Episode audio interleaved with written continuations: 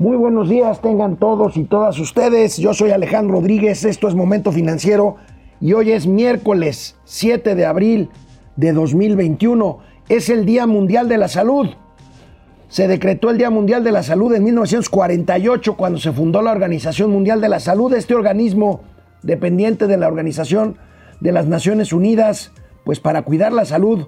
Vaya momento en el que celebramos, y se puede decir esta palabra en México, con cientos de miles de muertos por la pandemia, con México en el segundo lugar en muertes totales por coronavirus y el tercer lugar ya por, muy cerca del segundo, por eh, muertes por millón de habitantes y una pandemia que aunque digan que ha sido aplanada, controlada, mil, mil y un adjetivos y verbos, no es, no es el caso. Hablaremos de las prioridades de Estados Unidos arrancaremos el momento financiero de hoy con las prioridades de Estados Unidos que están muy claras. Vacunar y apoyar a empresas y personas. Lo están haciendo de una forma verdaderamente notable y bueno, eso explica las perspectivas de crecimiento económico de Estados Unidos que se espera que jalen a nuestro país. Ojalá, ojalá y así sea. Por lo tanto, mejoran las expectativas para México, pero Pemex, Pemex sigue siendo un barril, un barril sin fondo. tendremos, perdónenme, tendremos la lista de multimillonarios del mundo editada, presentada por la revista Forbes. Vamos a ver quiénes son los hombres más ricos del mundo. Carlos Slim, el mexicano, está en el lugar número 16, está fuera del top 10. Vamos a ver quiénes son los 10 principales billonarios o multimillonarios del mundo. Y tendremos, volveremos al tema de la salud, de la pandemia y de las vacunas en México, las grandes contradicciones, los dichos, las mentiras que se dicen en el gobierno federal, que hacen que hacen que el tema pandémico y de salud sean un verdadero caos en este país. En fin, vamos a empezar Momento Financiero, Economía, Negocio y Finanzas para que todo el mundo les entendamos. Esto es Momento Financiero. El espacio en el que todos podemos hablar. Balanza comercial. Inflación. Evaluación. Tasas de interés. Momento Financiero. El análisis económico más claro. Objetivo y divertido de Internet. Sin tanto choro. Sí. Y como les gusta. Peladito y a la boca. Órale. Vamos, réjete bien. Momento Financiero. ¿Cuáles son las dos principales prioridades por mucho que tiene el gobierno de Estados Unidos y que están haciendo que asomen la cabeza para pues recuperarse mejor que muchos otros países y por lo tanto sean un motor y un jalador hacia arriba de la economía mexicana. Bueno, vacunación por supuesto, llevan un ritmo frenético de vacunación, esperan en dos, tres meses terminar eh, pues básicamente de lograr esta inmunidad de rebaño que tanto se busca, que primero en algunos países, Suecia como México también, se buscó simplemente con dejar pasar, pero que ahora tienen en la, inmunización, en la inoculación con las vacunas de COVID-19, pues la esperanza de lograr esto. Bueno, esa es, esa es la primera. La segunda, apoyo. El apoyo fiscal billonario de los Estados Unidos a su sistema productivo nacional, a sus habitantes, ¿Cómo financiará este paquete Joe Biden? Bueno, pues aumentará impuestos, no le queda, no le queda de otra, echará atrás estímulos que dio a los millonarios de Estados Unidos Donald Trump. Recuerden que Donald Trump logró ese apoyo de, pues está la más radical, más conservadora del Partido Republicano, con muchas personas francamente millonarias, pues reduciéndole los niveles impositivos, los niveles, los niveles fiscales. Bueno, pues echará atrás alguna de estas medidas y apelará, apelará a que contribuyan los empresarios más grandes del país para financiar este gigantesco, este gigantesco paquete económico. Tenemos aquí una nota del economista que nos da cuenta precisamente de esto.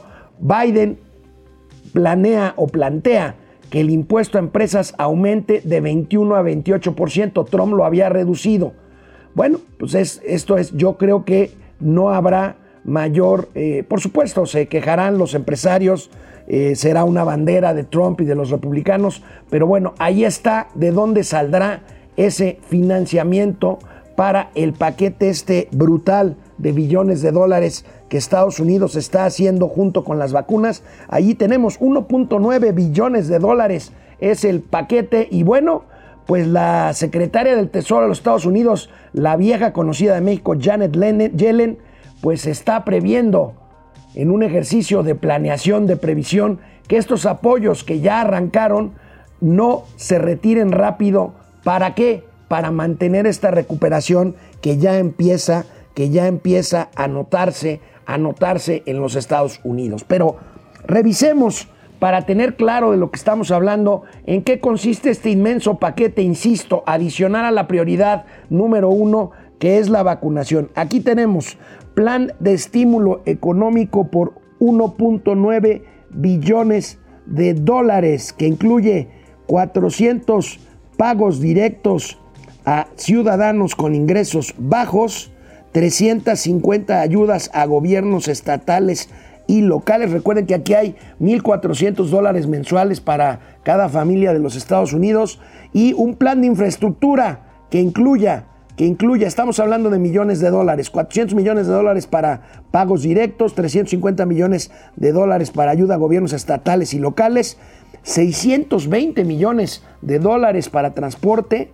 650 millones, fíjense nada más, para servicios de banda ancha. Estados Unidos, que es, un, que es un país con amplia cobertura de tecnología de información y banda ancha, agua potable, red eléctrica. Aquí estamos todavía peleándonos sobre qué energía va primero, si la sucia o la limpia. Y por supuesto, en vivienda, 400 millones de dólares adicionales en la contratación de ciudadanos, eh, de, de cuidadores, perdóneme, de cuidadores de personas mayores, empleo, 580 millones en investigación, desarrollo, producción y formación. Fíjense, fíjense en todo este inmenso paquete de 1.9 billones de dólares en los que está basado el que Estados Unidos tenga una de las proyecciones más positivas de todos los organismos, incluyendo el Fondo Monetario Internacional que platicábamos ayer aquí en Momento Financiero, 6% podría cubrir. Yo he visto, yo he visto estimaciones y creo que ya se los comenté de hasta un 7,5 u 8% si todo sale bien. ¿Saben cuál es el problema? La famosa tercera ola. La famosa tercera ola que todavía no hay consenso de qué tan fuerte puede llegar, variaciones, mutaciones del virus, eh, eh, nuevos contagios, resultado pues de la, de la relajación de las medidas de contención.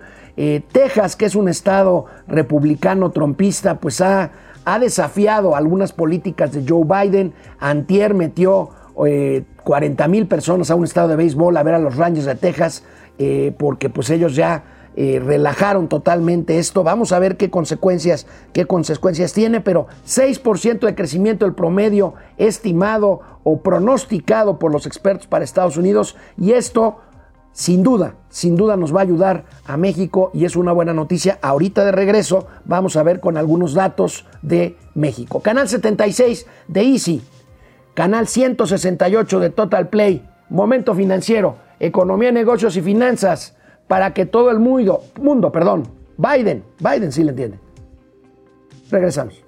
Hola Internet, querido Argenis, allá abajo, apúntale otro, otro, bueno, una otra buena puntada aquí. Paco Guerra dice que somos el supersónico y el señor Júpiter, financieros del futuro. Bueno, ya, ya, ya vi de qué generación eres, Paco.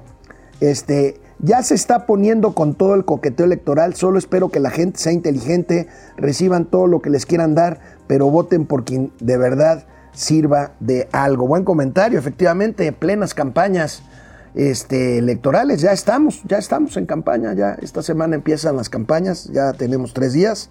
Fidel Reyes Morales, buen día, tío Alex. Hola, ¿cómo estás, Fidel? Alejandro Méndez. Hola, buen día desde Querétaro. Me decía Solais, hay que algo que celebrar. 90 años de la abuela de nuestro productor general, el señor Arturo Olais. Felicidades a la señora abuela. ¿Cómo se llama? ¿Cómo? Lucía Rubio, doña Lucía. Felices y luminosos años. Qué bárbaro, qué, maravilla. Te felicito también, Olais. Pili Sanz. Pili Sanz, vamos a escuchar lo que acontece referente a la economía mientras que la tercera hora de contagios nos alcanza. Híjole, Pili, eso es, ese es el punto, ese es el punto. Tan es el punto que ya el gobierno de la Ciudad de México pidió a la gente que salió de vacaciones en Semana Santa que vaya a hacerse la prueba eh, rápida que están haciendo el gobierno de la Ciudad de México en kioscos y en unidades de salud para pues, seguimiento de posibles nuevos contagios. Es normal que a personas que se les haya puesto la vacuna se contagien de COVID. Este, mira, según la información que yo tengo, eh, Pili, este, las personas vacunadas con COVID pueden sufrir de la enfermedad, pero con mucho menos agresividad o riesgo de letalidad que si no tuvieran la vacuna. Entonces, por eso hay que, seguirse, cuidando y al final del día la apuesta es una inmunización general a una inmunización de rebaño. Por eso, por eso la importancia de hacer rápido el proceso de vacunación, que en este país pues no está yendo tan rápido como quisiéramos. René Franco, mi querido René, buen día. Depredador mercenario, ombligo de la semana. Mi punto de hoy, los acuerdos de outsourcing, hidrocarburos y reforma fiscal que ya se está mencionando por parte del secretario de Hacienda, entre otros rubros, sin duda la 4T no sabe la planeación a futuro. No, huele a, puras ocurrencias. La verdad es que no se ve un panorama así. Vamos a la tele. Regresamos aquí a Momento Financiero y bueno, pues este, mientras vemos las perspectivas de Estados Unidos, pues en México hay algunas señales positivas que nos da mucho gusto que se empiecen a dar, ojalá, ojalá y se mantengan. Hemos dicho que el motor de las manufacturas en México es la industria automotriz. Bueno, después de un año de decrecimiento que hemos venido pues machacando aquí en momento financiero, en marzo aumenta la venta de vehículos en México, como podemos ver en esta gráfica de nuestros amigos del periódico El Financiero. Y esta es una buena noticia porque independientemente de la escasez de insumos como los chips, ¿se acuerdan que veníamos diciendo? Pues aquí tenemos este año de caídas consecuentes, aunque hubo un, primero la caída brutal del primer confinamiento, del cierre de la industria materialmente durante algunas semanas, y luego pues un repunte ahí eh, que no alcanzó a, a sobrepasar la línea la línea previa a la pandemia, bueno, pues prende switch, dice, dicen nuestros amigos el financiero, y crecen, y crecen en términos anuales la venta de autos en México 9.1% al cierre, al cierre de marzo. Este es, pues esta es una buena, esta es una buena noticia, es un buen indicador, es una señal de lo que hemos venido diciendo. Eh, sin ser aguafiestas ni mucho menos, la industria automotriz depende fundamentalmente de los pedidos que se le hagan en el norte del país, fundamentalmente de Estados Unidos, y por lo tanto si Estados Unidos está recuperando, pues aquí tenemos una de las primeras señales positivas para nuestra economía. Y en línea también con estas con estos indicadores y con los pronósticos de que México puede llegar a crecer 4% como efecto eh, imán de parte de los Estados Unidos, el índice de confianza del consumidor, este que mide cómo pensamos los comunes y corrientes que iría la economía mexicana, también repunta ligeramente. Tenemos aquí la gráfica del índice este que mide el INEGI, el Instituto Nacional de Estadística y Geografía, el índice nacional de eh, confianza del consumidor Aquí lo tenemos como avanza todavía debajo de 50 puntos, que es digamos de ahí para arriba el, óptimo. Pero bueno, pues ya vemos que avanzó de octubre de 2020 37.7 puntos a 40.4 puntos al cierre de marzo pues esto es bueno, esto es, esto, es optimismo generalizado. Optimismo no desbordado, pero optimismo, digamos, de que las cosas pueden mejorar. Venimos de, un de 31 puntos en mayo, cuando pues esta caída que se ve materialmente en cualquier gráfica que veamos. Y bueno, pues ahí tenemos aquí, aquí tenemos el 4%, los eh, analistas consultados por Banamex, que publicó su encuesta quincenal el día de ayer, 4% es el nivel que, que, que, esperan en promedio los analistas para la tasa de referencia del Banjico, o sea, que se mantenga en el 4% que está, que no habrá ni mayores reducciones para tratar de impulsar la economía, pero tampoco habrá alzas en las tasas de interés, lo cual ahorita pues sería una política prudente del Banco de México para tratar de mantener el impulso a la economía, pero sin sobrecalentarla y sin propiciar inflación. Si podemos regresar a este cuadro, porque esta, este 4.6% es el que prevé de crecimiento del PIB en promedio la encuesta, la encuesta de Banamex. Bueno, pues ahí tenemos, pero pues sin embargo la realidad la realidad pues parece, parece imponerse, parece imponerse porque ayer México colocó colocó bonos en el mercado de deuda extranjero. Y recuerdan que hace poco les reportábamos aquí que hubo un intento de colocación que no se, que no se eh, concretó porque a las autoridades se les hizo muy alta eh, la tasa, la tasa que estaba por ahí de 7%. Bueno, pues ayer colocaron a 7.75%.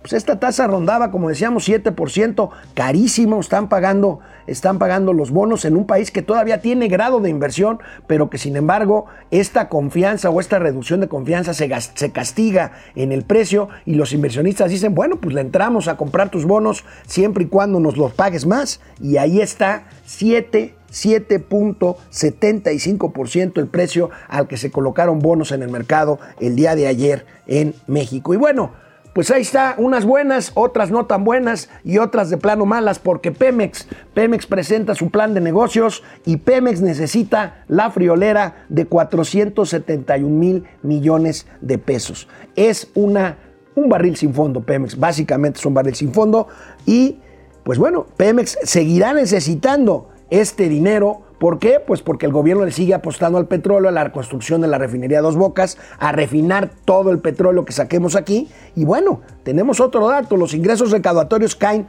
1.8%, ahí tenemos los ingresos tributarios, pues los ingresos del fisco, del SAT, eh, ahí tenemos un billón de pesos eh, que está más arriba de la meta para el primer trimestre de este año, para el periodo de enero-marzo, pero la caída con respecto a los ingresos tributarios del mismo periodo del año anterior es de 1.8%, 26 mil millones de pesos más que en el paquete económico, o sea, está por arriba de las metas, pero el 5.1% bajó la captación por comercio e exterior. Ahí tenemos y tenemos esta otra tablita, esta es muy interesante porque vemos cómo a pesar de que vamos conforme a la meta de los criterios o del presupuesto más bien de, eh, de, la ley de ingresos de la federación para este año, fíjense, los ingresos tributarios al primer trimestre se caen, los impuestos pues en general 1.8%. De hecho, de, de eso, 2.1% sube el impuesto sobre la renta. Está bien. Vamos a ver cómo nos va abril y mayo con la recaudación de impuestos sobre la renta de personas físicas, pero fíjense, el IVA se cae 1.9% en el primer trimestre de este año. ¿Qué quiere decir esto? Consumo.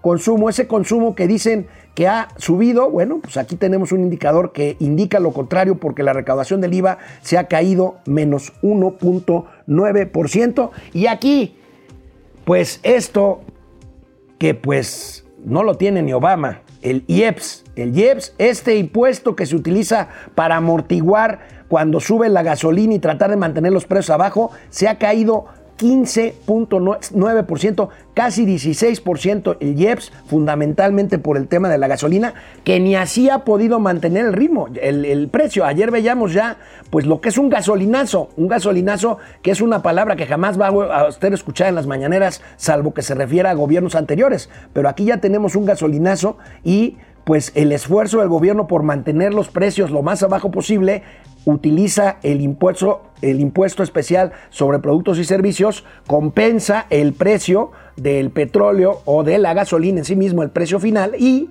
bueno, pues deja de recaudar y ahí tenemos esa caída en el IEPS, en el IEPS, y bueno, pues este 471 millones de pesos requiere Pemex para este año. Tenemos por aquí más información, hoy tenemos mucha información este, gráfica, eh, ahí tenemos 33% más recursos requiere Pemex para conseguir sus objetivos de 2022 según su plan de negocios 2021-2025 y los, lo que les decía yo, 471 mil millones de pesos necesitaría la petrolera nacional para para seguir con esto. Vamos a ver esto eh, con lo de los autos. Aquí se brincó un poquito la gráfica, pero les recuerdo eh, que subieron las, las ventas de autos. Aquí están por marca cómo está el mercado dividido. Nissan tiene el 21.9% del mercado de ventas de autos en México, General Motors 15%, Volkswagen 13%, Toyota ahí la lleva 8.4%, Kia los coreanos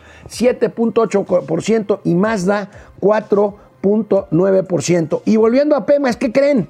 ¿Qué creen? Pues ni siquiera con este dineral que se está yendo como agua en arena, en arena eh, seca y en arena ardiente, pues ni siquiera terminarán como tenían previsto la refinería de dos bocas. Ahí tenemos la nota de nuestros eh, amigos del economista que siempre cubren la fuente energética con gran, con gran eh, diligencia. ya nos vamos, regresamos después de una pausa aquí a Momento Financiero. Como vean Internet que ni siquiera vamos a poder terminar eh, en tiempo y forma la, la, refinería de dos bocas. Pues que además, este, pues usted sabe que yo soy muy escéptico con, con, eso. La verdad es que va a ser un gran, un gran elefante blanco. Este, José Almazán Mendiola, en México, ¿qué está haciendo tu presidente para controlar el COVID-19, reactivar economía y generar empleos, apoyar a empresarios, disminuir herencia? ¿Sabes qué está haciendo José Almazán? Recordando montajes televisivos de hace 16 años. Eso es lo que está haciendo. Eso es lo que está haciendo. Pues mira, hoy dedicó su conferencia a hablar de montaje. Aquí estás, precisamente. Y acusó a Loret otra vez. Bueno, ¿por qué será Loret? Yo no creo que sea Florence Cassé, sino más bien, pues lo que ha denunciado el señor Loret en sus programas eh, sobre corrupción ligada a Pío López Obrador, el hermano del presidente, o a Felipa, su cuñada, su, prima, su prima, o algunas otras cosas, este, el crédito de Pigmenio Ibarra, de Bancomex, en fin. Digo, y además hay veda electoral, el presidente está algo limitado, aunque bueno, la verdad el presidente no lo limita ni siquiera eso, pero bueno, eh, tiene que ser más cuidadoso con el tema de la restricción electoral en sus conferencias de prensa matutinas. Jacob Frías, buenos días querido Ale.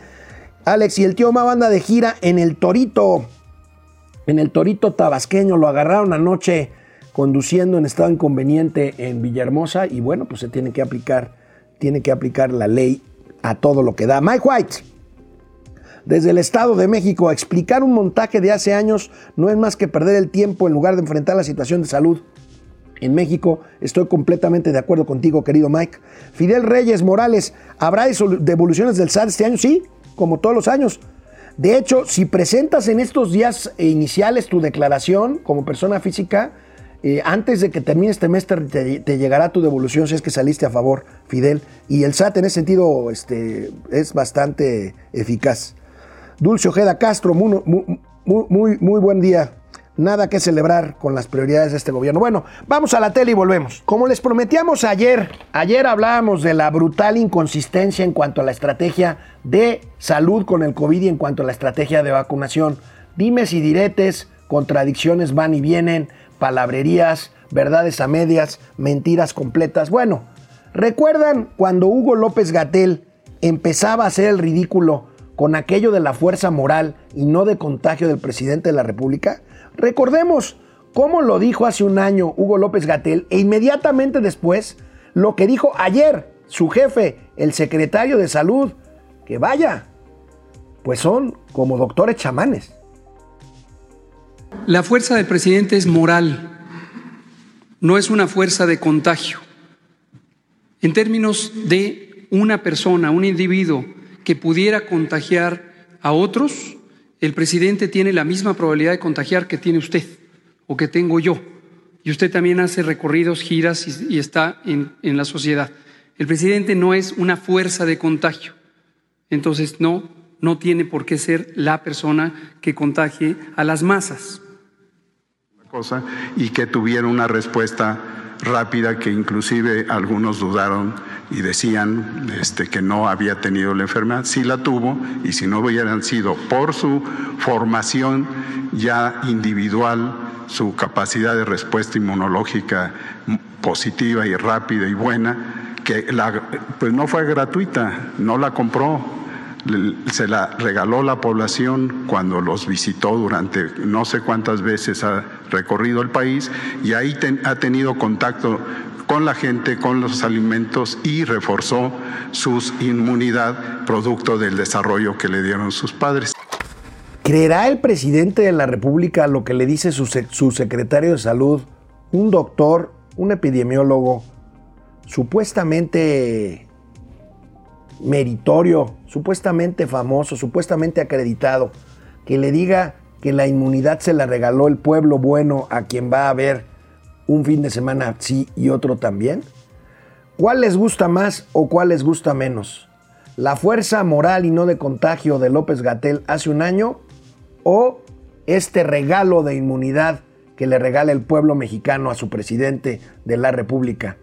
Mientras nos contestamos estas preguntas, van 200 mil muertos en términos oficiales, más de 400 mil en términos de otros cálculos, de otros cálculos serios, incluyendo de, incluyendo de personajes e instituciones internacionales. Pero no solo sus encargados de salud, no solo sus encargados de salud, el propio presidente de la República se ve inconsistente, por decirlo menos, cuando se habla de la pandemia. Veamos, veamos lo que ha dicho ya en tres ocasiones diferentes sobre su propia vacunación, la de él, la de él mismo, la del presidente de la República, que ya tuvo COVID, que se especuló que se había vacunado, que no se había vacunado, que luego le dio COVID y que luego empezó a trastabillar. Veamos. Me vacuno la semana próxima. Me voy a vacunar. Este, no les voy a decir porque no quiero que se haga este un espectáculo. Nada más voy a ir a donde me corresponde y me voy a, a vacunar. El estudio previo que se Quise preguntar a otros, los que me atendieron directamente. Ellos revisaron mis estudios y llegaron a la conclusión de que tengo suficientes anticuerpos y que no es eh, indispensable por ahora que me vacune. En este periódico de, España, ¿cómo se llama? Que no nos quieren, El País, este, sacaron, porque dije que no me iba yo a vacunar este, por lo pronto, porque tengo anticuerpos, pues también este, de que me estoy negando a vacunarme, cosas así, ¿no? Eh, me voy a vacunar dentro de unos 15, 20 días, sobre todo para que los que eh, tuvieron COVID, como yo, ¿sí? no esperen tanto tiempo y dar ese ejemplo para que se proteja. Me voy a vacunar, no me voy a vacunar, sí me voy a vacunar, no me voy a vacunar. Imagínense si el propio presidente no tiene un mensaje coherente, conciso, bien direccionado, claro a la población, pues imagínense qué va a pasar cuando empiezan los dimes y diretes sobre las vacunas. Hay una gran guerra entre, los, entre las farmacéuticas. Hay dimes y diretes sobre la vacuna AstraZeneca, este, sobre la vacuna de Pfizer, sobre la vacuna Sputnik. Las propias farmacéuticas se defienden y se defienden solas, y está bien. Pero imagínense si el propio presidente de la República dice que un día, un día que se va a vacunar, otro día que no, y otro día que siempre sí. Y que si el ejemplo, y que si no el ejemplo, y que si ahora la veo, y que si ahora no la veo. Híjole, es preocupante, es preocupante porque mientras tanto estamos esperando lo que el propio gobierno, el propio presidente, el propio subsecretario Hugo López Gatel ya reconocieron como inminente nueva ola de contagios después de la Semana Santa. Tan es así Tan es así que ayer el gobierno de la Ciudad de México exhortó a las personas que vayan regresando de vacaciones de Semana Santa, si es que salieron a lugares concurridos, a que vayan a los kioscos, a las unidades de salud que el gobierno de la ciudad tiene habilitados para hacer pruebas rápidas y detectar contagios y poder rastrearlos de ser el caso.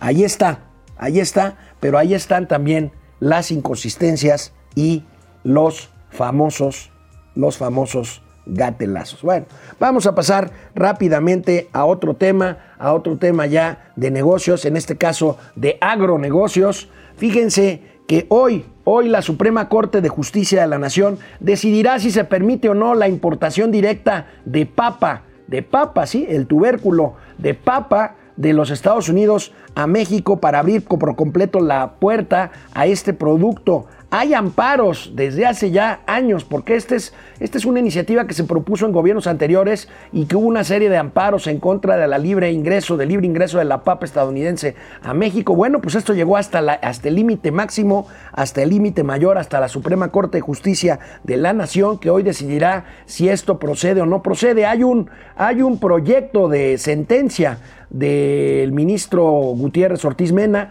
en el sentido de que sí se permita esta apertura. Los productores de papa mexicanos alegan, alegan de riesgos de plaga y de afectaciones producto de pues defectos que en ese sentido traería el producto estadounidense que podrían afectar a otros productos agropecuarios mexicanos, incluso como tomate, como chile, como caña, como, como, como caña de azúcar, tabaco o hasta maíz. Veamos lo que alegan los productores mexicanos de papa. Esto es lo que está, esto es lo que está en juego. El ingreso de papa de Estados Unidos a México pondría en riesgo, dicen los productores mexicanos, así como esos otros productos que les, que les, que les mencioné por cuestiones, por cuestiones de riesgos fitosanitarios. La producción nacional de papa, un millón ochocientos, no, 1.856 millones de toneladas. Ya aquí me parezco, no sean duros conmigo, por favor. Estoy solito, Mauricio no está, entonces pues me canso más. No, 1.856 millones de toneladas de producción nacional de papa. Esta industria genera 17.500 empleos directos, 51.600 indirectos. Hay 22 estados productores de papa en México con 8.700 700 productores y con pymes, pequeñas y medianas em, eh, industrias, empresas asociadas a la cadena de valor, 90, 90%. Vamos a ver en qué termina hoy. Mañana les informaré qué decidió la Suprema Corte de Justicia de la Nación. Canal 76 de Easy es Vive TV, canal 168 de Total Play es Mundo Ejecutivo Televisión, Momento Financiero, Economía, Negocio y Finanzas, para que todo el mundo, hasta los paperos, le entiendan. Regresamos aquí, internet. Este, ¿Dónde me quedé? Perdón, se me fue la onda con el corte eh, pasado. Fidel Reyes ya te había contestado. Francisco García, buen día. Literalmente la recuperación económica de México mejora al ser arrastrada por la economía de Estados Unidos. Sí, sin duda, sin duda, Paco. Nada más que imagínense lo que sería si se hicieran las cosas. Sí, bueno, me criticarán si no se hubiera cancelado Texcoco, que bueno, ya.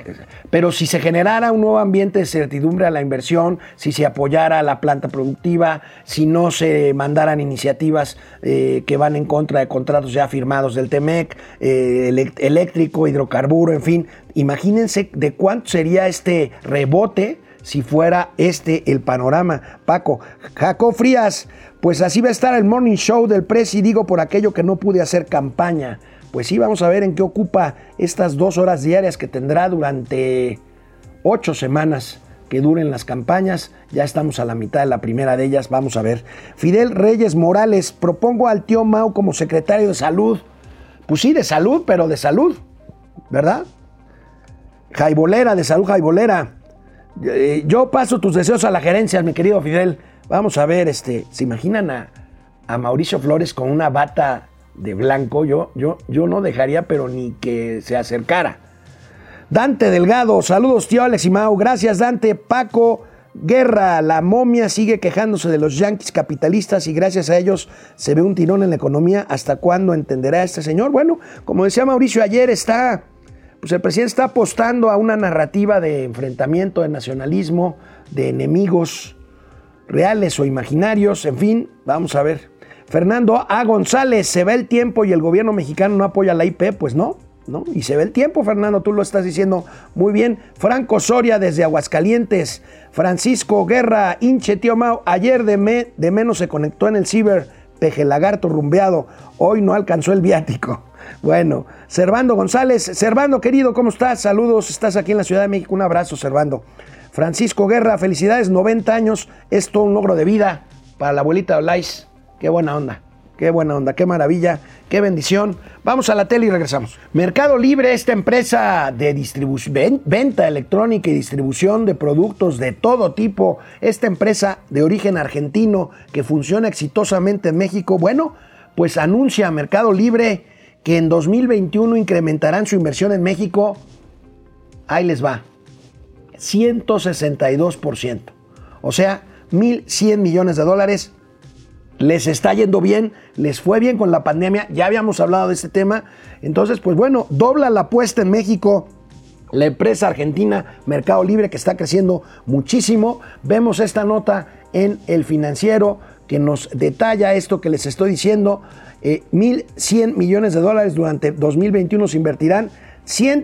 120% crecieron los ingresos de esta empresa durante 2020, pues por la pandemia. Y bueno, pues ahí está. Fíjense el brinco de la inversión de un año a otro de 420 a 1.100 millones de dólares. Pues bueno, va en caballo de Hacienda, Mercado Libre, que bueno, pues aquí en México eh, compite, compite en su nicho, compite en cuanto eh, lo pueda hacer contra el gigante, el gigante Amazon, Amazon eh, de la logística y de la, y de la distribución. Bueno, pues por exceso de información que tuvimos ayer y antier, dejamos un poquito, pero no quise dejar pasar esta nota, esta nota que tiene que ver con educación y que tiene que ver con producción de libros de texto gratuitos. Llama la primera, llama la atención esta nota que publicó hace un par de días el periódico Reforma, que señala la intención de que se cambien los contenidos de los libros de texto gratuitos, estos que se le distribuyen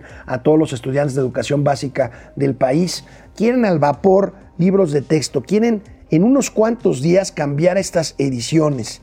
¿Recuerdan a Max Arriaga que les presentamos un video diciéndole a las mujeres que para que las dejaran de acosar, de violar y de matar, deberían de leer más. Bueno, pues él es el encargado de este proyecto, de este proyecto, que miren esta tablita, esta tablita, ahí tenemos, fíjense, capacitación a grupos de evaluadores del 29 de marzo al 2 de abril, se supone que ya pasó, elaboración y entrega de dictámenes del 5 al 11 de abril y corrección del contenido del 12 al 18 de abril. O sea, imagínense ustedes en menos de un mes cambiar el contenido de libres de texto que además le hacen una convocatoria a los ilustradores gráficos para que de agrapa, sin pagarles nada porque estamos en austeridad, rediseñen las portadas. Esto es muy serio.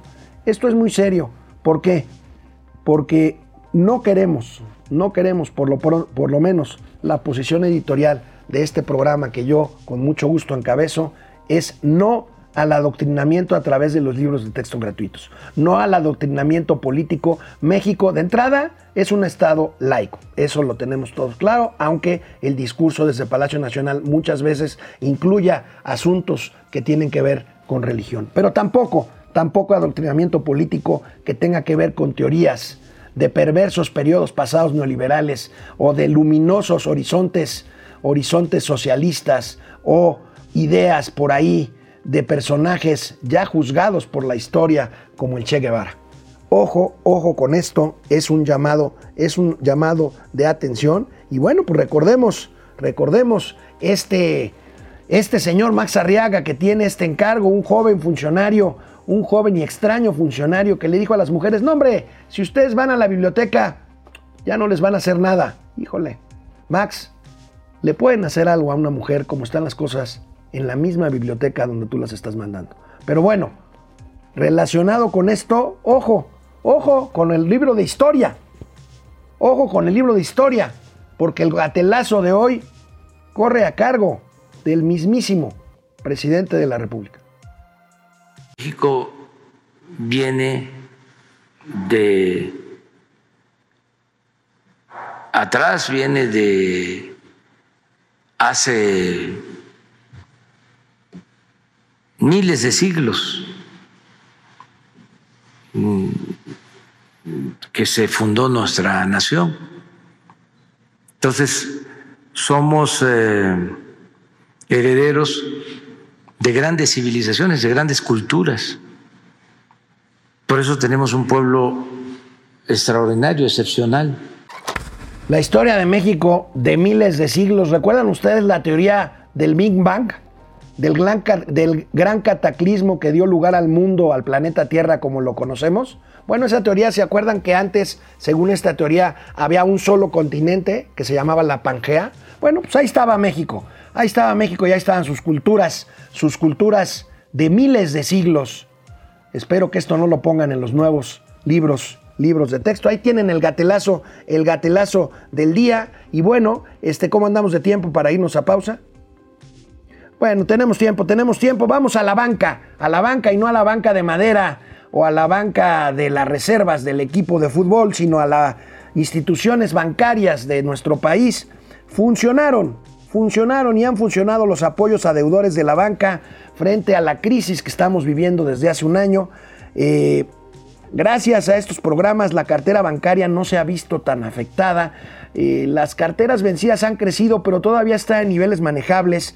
Si vemos esta, este apoyo que, gráfico que tengo ah, por aquí del periódico Reforma, pagan créditos pese a la crisis. Y si vemos ese cuadrito, pues analizamos, analizamos los claroscuros, los claroscuros que estamos viendo. Acuérdense que hubo muchos apoyos para que pagáramos nosotros, este, pues eh, de la mejor forma eh, eh, las deudas de tarjeta de crédito, de crédito automotriz, de crédito personal. Bueno, pues las carteras, las, la cartera vencida varía del promedio ideal de 3%. Ahí tenemos, miren, la cartera total ya está en 4.3, 4.46% de morosidad, o sea, cartera vencida. Todavía manejable, pero crecemos. Si crece arriba del 3,5%, se empiezan a prender las, las alertas al consumo, o sea, tarjetas y préstamos personales, la cartera vencida ya anda en 13.27%. O sea, a ver, aquí el claroscuro es, la gente sí está pagando sus créditos, pero se está retrasando y la morosidad por lo tanto crece. El crédito de vivienda, que es el más a largo plazo y es el que más cuidamos todos, porque recuerden que la vivienda es el bien más preciado que tenemos, pues bueno, es lo primero que pagamos. De lo que debemos, lo primero que pagamos es el crédito hipotecario. Aquí la cartera vencida es de 4.28%. Ojo, ojo con esta cartera vencida de la banca. Eh, insisto, el índice ideal, ideal de eh, morosidad en la cartera de la banca mexicana, aunque está reservada, ahorita les explico qué es que esté reservada, casi un 200%, pues el índice ideal de cartera vencida es de más o menos 3 3,5%. Ahí tenemos esos datos de lo que creció en 2020. Hay que cuidar esto, hay que mantener los apoyos, hay que tratar de aprovechar si hay algún apoyo para que no influya uno en, un, en una falta con el buro de crédito. Hay, hay eh, bancos que están ofreciendo quitas sin que esto implique una descalificación en el buró de crédito. Hay que preguntar, otras sí incluyen una descalificación, pero finalmente si no se tiene con qué pagar, pues hay que tratar de enfrentar estos adeudos. Las reservas que les decía, acuérdense ustedes que el dinero que presta la banca no es dinero de los bancos, es dinero de los que depositan en los bancos.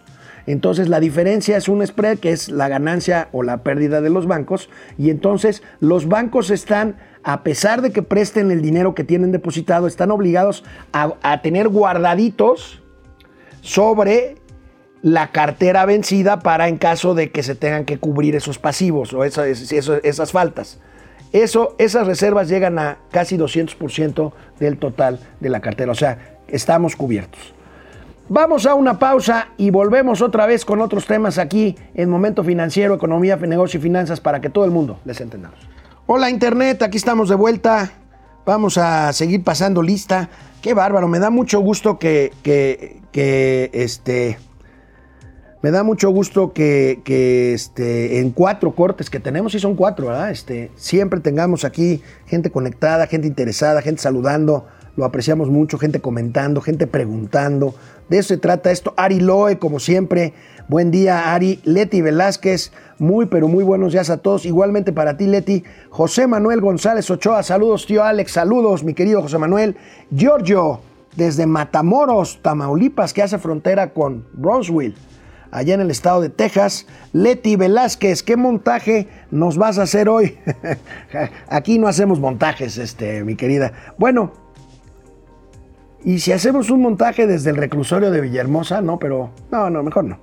Este, Rocío Hernández Hernández, saludos desde León, Guanajuato, a Tarzán y Chita. Menos mal que no es a Tarzán a Jane. Rocío Hernández, David Hurtado, buenos días. Listo para escuchar a la mejor mañanera. Muchas gracias. Miguel Cortés, saludos a los Starsky y Hodge de las finanzas.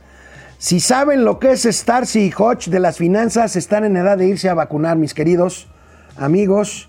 Juan Ramón, no, buen día Alex, saludos al tío Mao, yo lo saludo de tu parte Juan Ramón, con mucho gusto. Leticia Pérez, buen día, saludos a todos. Arturo Ortega, ¿cuán- ¿cuánta gente ve la mañanera de AMLO? Buena pregunta, fíjate que al principio la veían muchísimos y, te, voy a promet- te voy a averiguar este dato, se lo voy a preguntar a Luis Estrada, el de Spin, porque cada vez lo ven menos, ¿eh?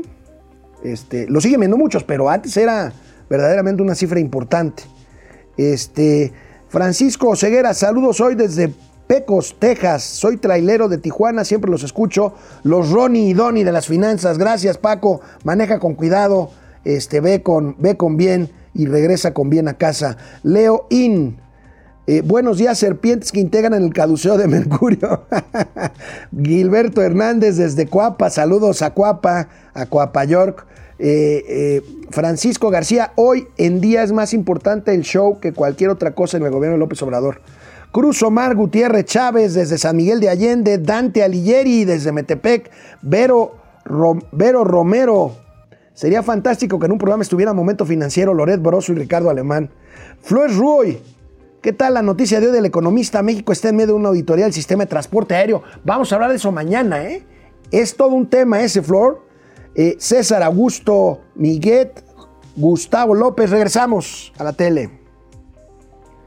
Bueno, pues vamos con esta última parte de Momento Financiero. Fíjense que Hugo López Gatel sigue haciendo enemigos. Ahora, diputados de Morena, ¿saben qué están buscando? ¿Se acuerdan del etiquetado de alimentos este de los octágonos negros de alto en azúcares, grasas, sales? Bueno, ahora buscan de plano prohibir, vetar la venta de refrescos, botanas y golosinas a niños y adolescentes. Esta iniciativa de diputados de Morena incluye escuelas, tiendas y máquinas expendedoras. Aquí tenemos la nota, aquí tenemos la nota. Y bueno, pues este dictamen, o más bien esta iniciativa se está analizando en la Comisión de Salud de Diputados, donde dominan allegados a Hugo López Gatel, estos que inventaron el etiquetado y que tienen pues una obsesión eh, eh, de enemistad con las eh, compañías de productos de consumo, con estas empresas Bimbo, este, con Pepsi, eh, con eh, Mondelez, eh, con las chocolateras, en fin, aquí yo siempre les he dicho, el tema de la obesidad es un tema multifactorial y pues la obesidad en México tiene que ver más con la vitamina T que con los alimentos chatarra, lo digo en serio, y la vitamina T estoy diciendo de taco, taco tamal y torta. Este, pero bueno, eso, eso hay estudios por ahí que ya seguiremos comentando. Y mientras tanto, pues Hugo López Gatel se sigue haciendo de enemistades, de enemistades por todos, por todos lados. Ayer, ayer salió la lista del top 10 de millonarios, de billonarios en el mundo. Y aquí la tenemos, y aquí la tenemos para ustedes. El número uno, el más Ricardo de todos, Jeff Bezos, el dueño de Amazon, vive en Seattle y tiene 177 mil millones de dólares. En segundo lugar, Elon Musk, el dueño de Tesla, la eh, fabricante de autos eléctricos y de SpaceX, que ha lanzado ya con éxito eh, pues naves espaciales, eh, precisamente, valga la redundancia, al espacio sideral, vive en Austin, Texas y tiene 151 mil millones de dólares. El francés Bernard Arnault, este que vende cosas de lujo, artículos de lujo, dueño de Christian Dior en Francia, 150 mil millones de dólares su fortuna, él vive en la bella París. Bill Gates todavía anda por aquí, Bill Gates que dona gran parte de su fortuna a labores altruistas, él vive en, en el estado de Washington, su empresa Microsoft y el valor de su fortuna 124 mil millones de dólares. Allá hay un dedazo, Mark Zuckerberg es con Z la primera, el dueño de Facebook que vive en Palo Alto, California, y el dueño de Facebook tiene nada más ahí para que, pa que se den un quemón, 97 mil millones de pesos. El financiero, que es eh, pues un especulador en los mercados financieros, Warren Buffett, un valor de 96 mil millones de dólares. Larry Ellison, en Hawái vive, es un empresario de software que tiene 93 mil millones de dólares. Larry Page, 91.500 millones de dólares con Google. Él vive en Palo Alto también, ahí en la zona esta de alta tecnología de California, Silicon Valley, todo eso. Sergey Brin, que también vive ahí, 89 mil millones de dólares su riqueza de Google también. Y en el décimo lugar, Mukesh Ambani, el indio, con una riqueza de 84 mil 500 millones de dólares. ¿Dónde quedó Carlos Slim? En el lugar 16, a pesar de que aumentó su riqueza en este año eh, de pandemia, pues eh, Carlos Slim, que alguna vez fue el hombre más rico del mundo, por supuesto sigue siendo el hombre más rico de México, está, está en el lugar 16. Ahí tenemos esta lista de Forbes. Y hoy en la mañana eh, mi amigo Jorge Andrés Gómez Pineda de Aeroméxico me manda un comunicado con una buena noticia. Nos hace llegar el reporte de movilización y tráfico de pasajeros con, insisto, noticias, noticias positivas. Aquí tenemos el comunicado que nos manda mi colega, el vocero de Aeroméxico. Fíjense, Estadísticas operativas de marzo de 2021, Grupo Aeroméxico transportó 1.167.000 pasajeros, que representa un incremento del 30% en comparación con febrero de 2021 y un incremento de 12.3% con respecto al mismo año, o sea, marzo, periodo, perdón, marzo del año anterior. Los pasajeros eh, transportados aumentaron derivado del incremento de la demanda doméstica, pues estamos tratando de salir de la pandemia y los servicios aéreos pues van poco a poco para arriba. La oferta de Aeroméxico medida en asientos kilómetros disponibles se incrementó 12.7% en comparación con febrero de 2021. Es lo que digo el reporte, el rebote, perdón, porque el, índice anual con, con, respecto al año, precisamente al mismo periodo del año anterior, todavía hay una disminución de 25.6% en asientos kilómetros disponibles. Pues es simplemente pues porque hay menores rutas, porque la demanda se está recuperando, pero todavía no a niveles previos de la pandemia. La demanda de pasajero por kilómetro se incrementa 30.2% mensual y disminuye en término anual con eh, marzo del año pasado 16.3%. Y el factor de ocupación a marzo se ubica en 75.3%. Ubicación de aviones, bien, bien por Aeroméxico, ahí vamos, ahí vamos. Este, y bueno, presumen aquí el tema de que realizó su primer vuelo en la historia con destino a Rusia para concretar una operación charter de transporte de carga. Se trató de traer vacunas, vacunas Sputnik V a la Ciudad de México, a Querétaro, a Monterrey y a Guadalajara. Pues ahí tenemos esta nota eh, pues, eh, positiva, positiva de Aeroméxico pues ahí vamos. Y bueno, aquí tenemos, ¿qué es esto?